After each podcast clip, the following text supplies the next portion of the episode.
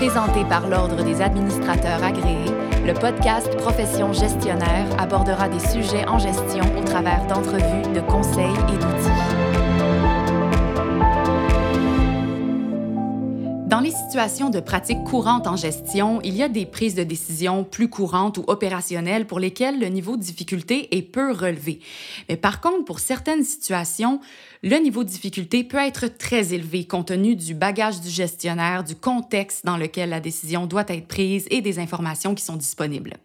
Les deux dernières années, on le sait, elles ont été fastes en situation où les gestionnaires ont eu à faire preuve d'agilité et ils ont dû prendre plusieurs décisions en situation difficile.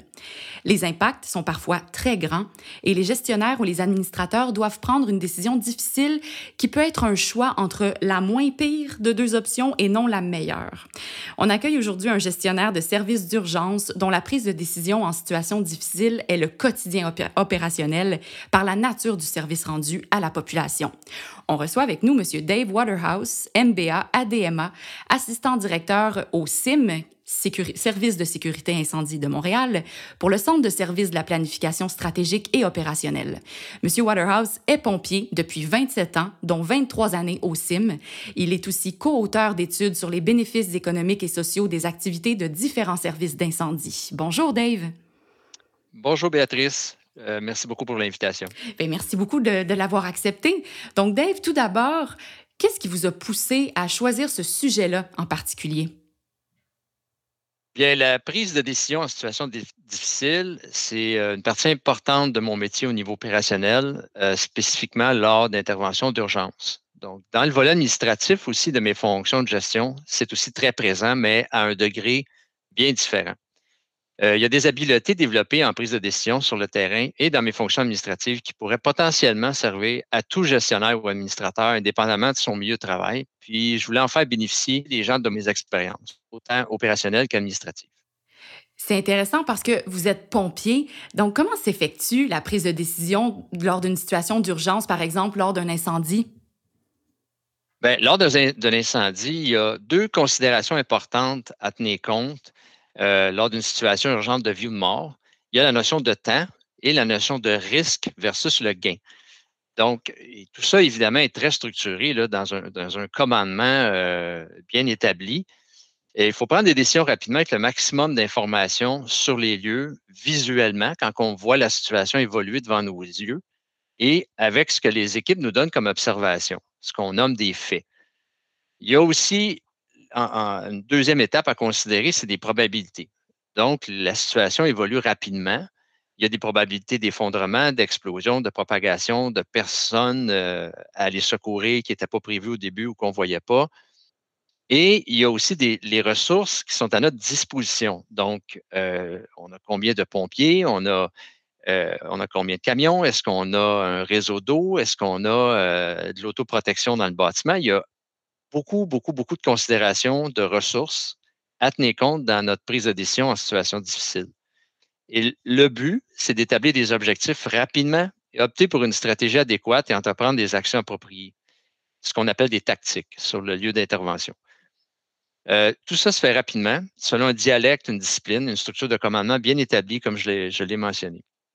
Il faut prendre la décision la plus optimale compte tenu des risques et des gains potentiels aussi selon les informations disponibles au moment de la prise de cette décision-là. La meilleure analogie, c'est la gestion de crise en début de pandémie euh, récente dans les deux dernières années. Souvenons-nous, au début euh, 2020, les autorités gouvernementales prenaient les meilleures décisions possibles quotidiennement avec les informations au moment de la prise de décision pendant une situation qui évoluait de jour en jour et même d'heure en heure. Euh, Dave, moi, ma question, en fait, là, on parle d'incendie, donc il est question de vie ou de mort, mais comment on applique ces notions-là sans considération de vie ou de mort? Bien, la différence majeure pour un gestionnaire ou un administrateur, c'est la notion de temps. Donc, pour nous, le risque encouru et le gain potentiel versus le gain potentiel s'appliquent intégralement lors de notre gestion d'une intervention d'urgence et la personne qui est confrontée à cette situation dans un contexte de gestion sans la notion du mort peut suivre le même chemin que la pratique de gestion d'une intervention d'urgence, soit la collecte des faits, l'analyse des probabilités, faire un 360 avec la situation et tenir compte des ressources à sa disposition. Ça peut être des ressources financières, matérielles ou informationnelles.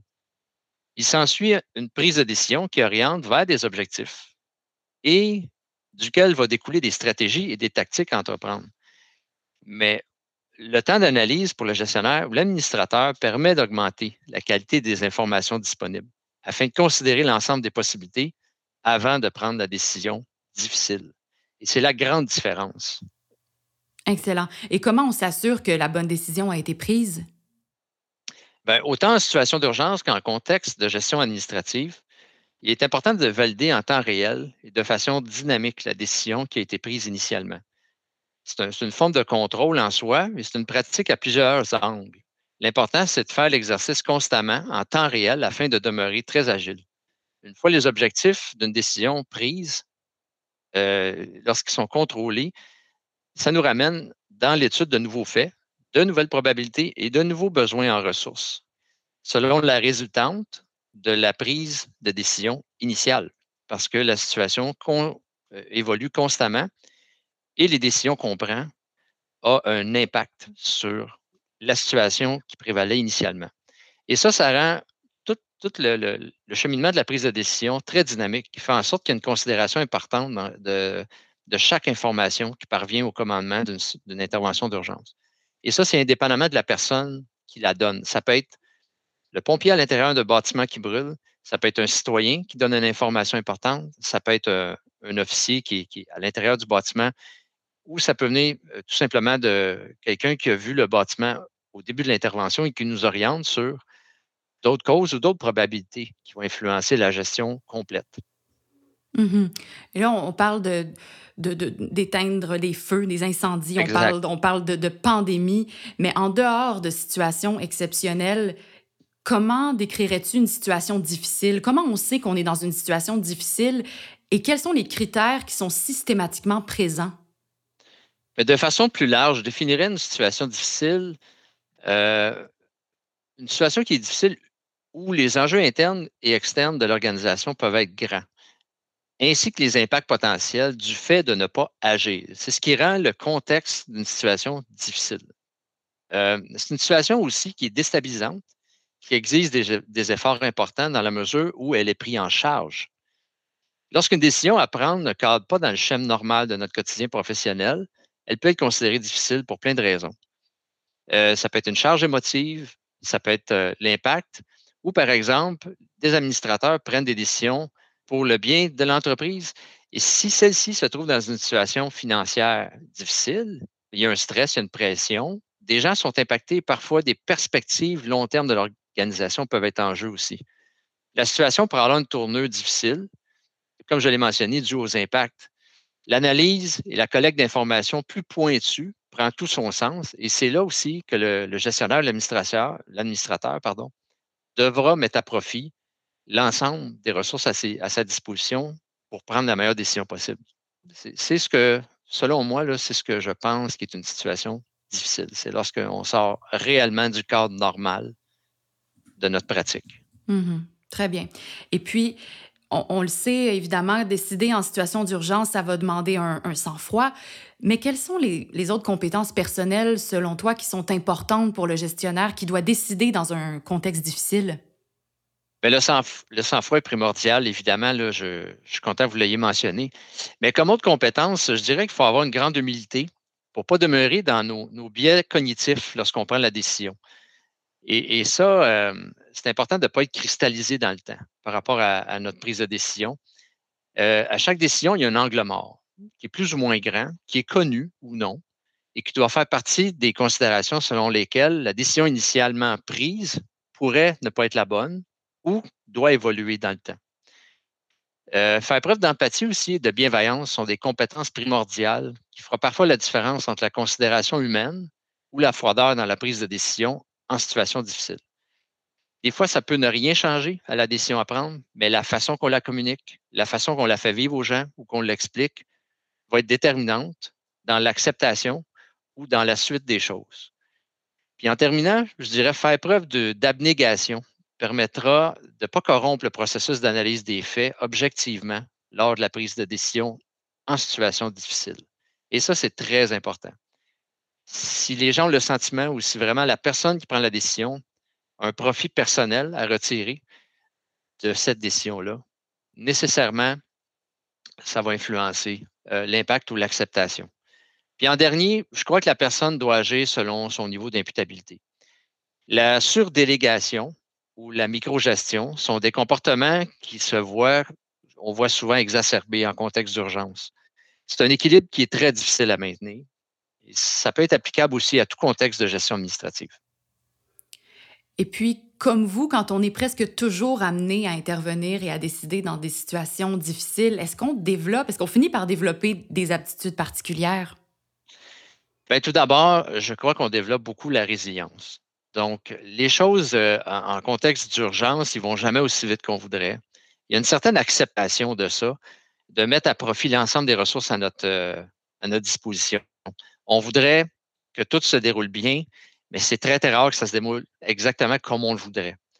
Il faut, l'accepter, il faut bien s'y préparer. c'est à ce moment, exactement à ce moment-là, que la qualité de l'équipe qui nous entoure prend toute sa force. L'autre aptitude, je dirais, c'est l'esprit de synthèse. C'est la capacité à synthétiser une masse d'informations importantes pour prendre la meilleure décision possible. Et je reviens avec la notion de temps. On a très, très, très peu de temps dans une situation qui évolue pour prendre la meilleure décision possible ce qu'on appelle la gestion de risque. Et une dernière aptitude particulière que nous développons, que nous développons, c'est la capacité de naviguer et de gérer dans des situations floues ou inconnues. Donc, étant donné qu'on est le dernier filet de sécurité de la, société, après le 9-1, il y a quoi là? Ça développe chez nous une capacité de penser hors des chemins battus. On ne peut jamais dire on va laisser ça à quelqu'un d'autre. On est les derniers et c'est ce qui nous amène beaucoup, beaucoup à faire preuve d'une grande créativité dans toutes, euh, les, prises de décision qu'on prend en situation difficile. Et aussi, une partie importante de ça, c'est de mitiger les risques en prévention d'un sinistre. Il faut vraiment s'assurer qu'on a pris l'ensemble des mesures disponibles pour éviter le sinistre. Mais lorsqu'il y en a un, il y a un focus de ressources très intense qui met à contribution pour enrayer un sinistre. Par exemple, un incendie ou une urgence médicale d'une personne qui est tombée en arrêt cardiaque. Il y a ce genre d'exercice qu'on voit dans les entreprises aussi, lorsqu'il y a un blitz de ressources sur un projet, une situation particulière, euh, que ce soit un projet spécial, que ce soit de la recherche ou du développement ou une gestion de crise. C'est la même chose pour nous, sauf que c'est le cœur de notre service à la population. Quand il arrive une urgence, on fait un blitz de ressources et on rend le meilleur service à la population possible. Donc, vous dites que c'est le, temps, le temps qui est primordial dans tout ça. Quelle est la place de l'éthique maintenant dans la prise de décision pour les situations d'urgence que vous vivez? Est-ce qu'il y a des protocoles? Est-ce que le, décideur a une certaine marge de manœuvre là-dedans, dans la, dans la considération du risque versus le gain, notamment? Bien, étant donné que chaque situation d'urgence est unique, tout comme chaque humain est unique, ou chaque bâtiment où un incendie peut survenir est unique aussi, on, agit euh, selon des lignes guides, des procédures opérationnelles issues des meilleures pratiques de l'industrie ou des protocoles qu'on adapte selon le contexte de chaque intervention.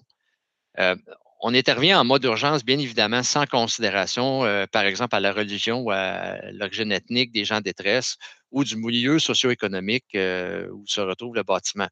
ces choses-là, on n'en tient pas compte.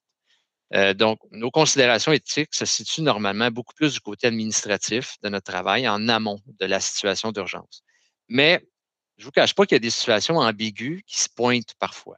Si le temps le permet, c'est en consultant et en contextualisant la situation que les décisions sont prises ou des enjeux éthiques peuvent être plus grands. Ultimement, je vous dirais que c'est le jugement, les valeurs personnelles et le fait d'agir en bon père de famille qui va toujours être des références élargies gagnantes pour faire face à des situations difficiles où, les défis éthiques apparaissent, surtout en contexte d'urgence.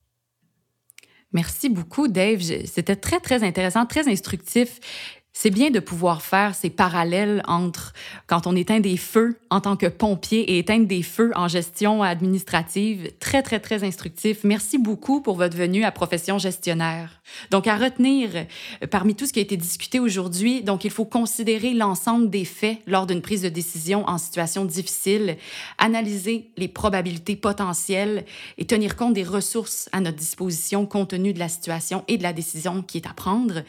La validation et le contrôle des résultats de façon dynamique, c'est une pratique qu'il faut intégrer et ça vient avec beaucoup d'humilité pour se remettre constamment en question.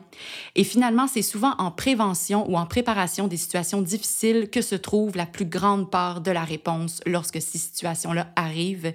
Cette gestion du risque incombe à tout gestionnaire et administrateur dans ses fonctions.